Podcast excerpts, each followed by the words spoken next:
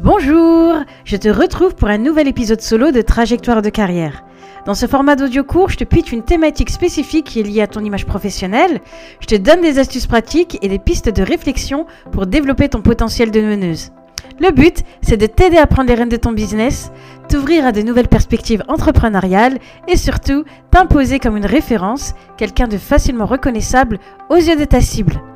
Je te laisse découvrir le sujet du jour et je te retrouve à la fin de l'audio. N'oublie surtout pas de t'abonner pour ne pas louper les prochains épisodes.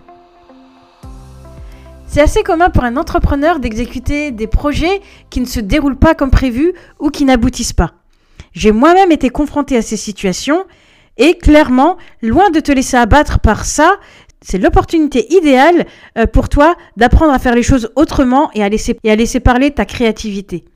Aujourd'hui, je vais te parler de la posture à adopter dans ce type de scénario et de ce que tu peux mettre en place pour tenir tes promesses et tout ça dans de bonnes conditions pour ta cible et pour toi. Et ça, c'est valable autant pour des contenus gratuits ou payants. L'idée principale, c'est de maintenir ta réputation intacte. Les deux règles d'or à respecter pour moi, c'est vraiment d'avoir une approche en co-construction avec les personnes qui sont impliquées dans le projet. Euh, l'idée, c'est de pouvoir trouver une solution qui convienne aux différents parties.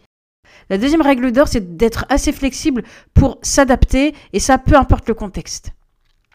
Je vais te partager deux exemples concrets de choses que j'ai mis en place cette année et clairement qui auraient pu mieux se passer. Je commence avec la formation LinkedIn payante que j'ai lancée en septembre. À l'issue du lancement, moi j'ai fait une phase d'analyse des résultats.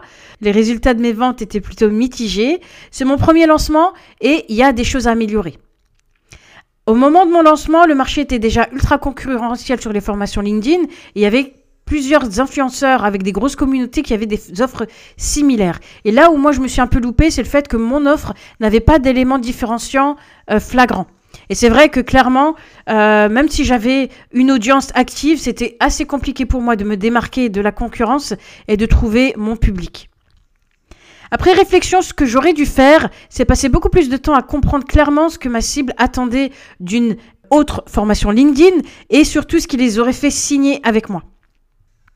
Autre chose que j'aurais dû faire, c'est le fait d'identifier des profils intéressés en amont, les onboarder sur le projet pour m'aider à développer la formation en co-construction. Euh, et clairement, voilà, c'est quelque chose que je n'ai pas fait par manque de temps. C'est assez rassurant de savoir que des personnes te font confiance et qui vont justement participer à la création de ton produit. Dernier élément pour moi, c'était le fait de, bah justement, comme il y avait cette pression du temps, d'arriver à mon échéance, ben voilà, c'est un, un peu dicté mes choix ben, sur les dernières semaines et ça a clairement eu un impact sur la qualité.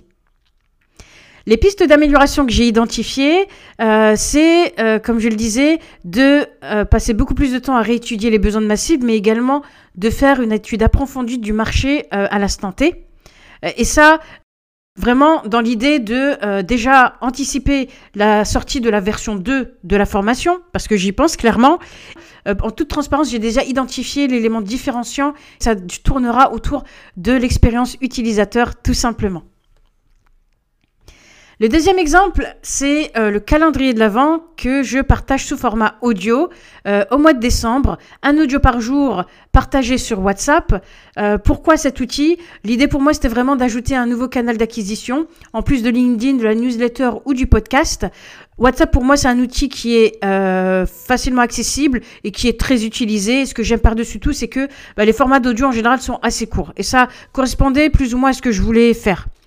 Donc moi, au moment du lancement de ce calendrier, j'ai fait un sondage en amont pour affiner les thématiques auprès des participants.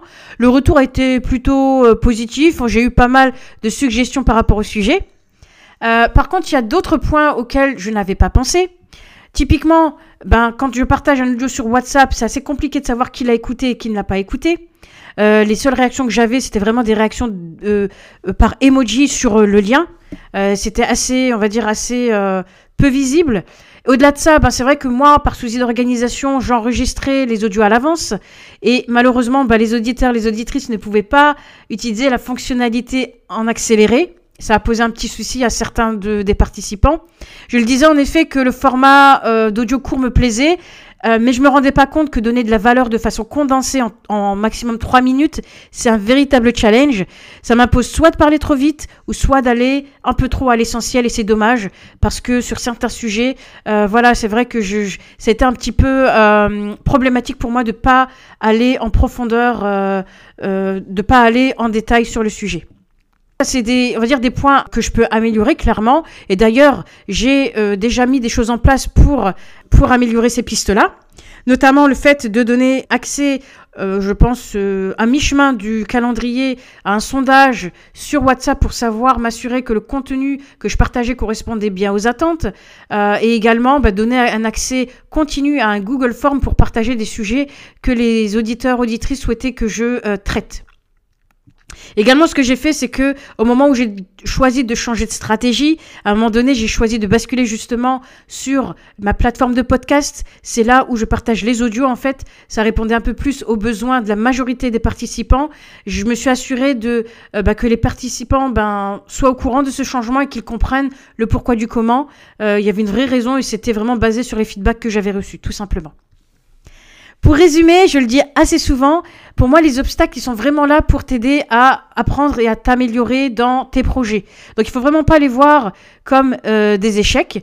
Euh, c'est important de te laisser assez de marge de manœuvre pour réajuster cette stratégie si nécessaire. Ça peut vouloir dire revoir tes objectifs ou repenser tes échéances ou pourquoi pas modifier le contenu ou le format. Je pense qu'à partir du moment où toi tu communiques des- dessus en toute transparence, bah, ta cible suivra. Euh, il se peut que tu perdes des personnes au passage, mais l'important c'est vraiment que la majorité euh, ben, adhère à, euh, à tout ce que tu proposes.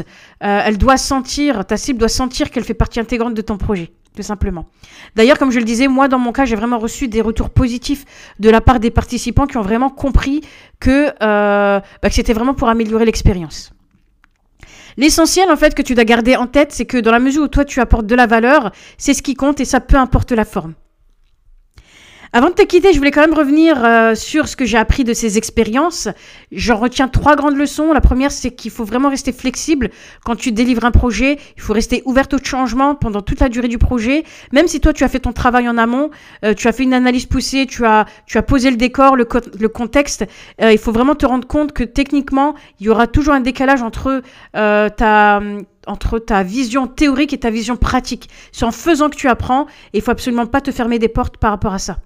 Deuxième point, c'est le fait de m'assurer de pouvoir toujours délivrer ma promesse. C'est la raison pour laquelle les gens ont rejoint le calendrier et je dois absolument pas me louper sur ça. Ça reste très important, c'est crucial.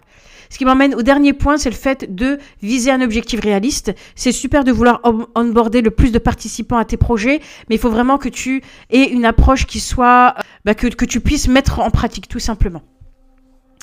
Pour finir, voilà, c'est super de te challenger dans ton activité, de vouloir proposer du contenu innovant, mais c'est encore plus important d'adopter une posture euh, constructive, une approche euh, où tu vas pouvoir faire preuve de résilience et surtout montrer que tu sais t'adapter euh, bah, si tu vois que les choses n'avancent pas comme tu le souhaites.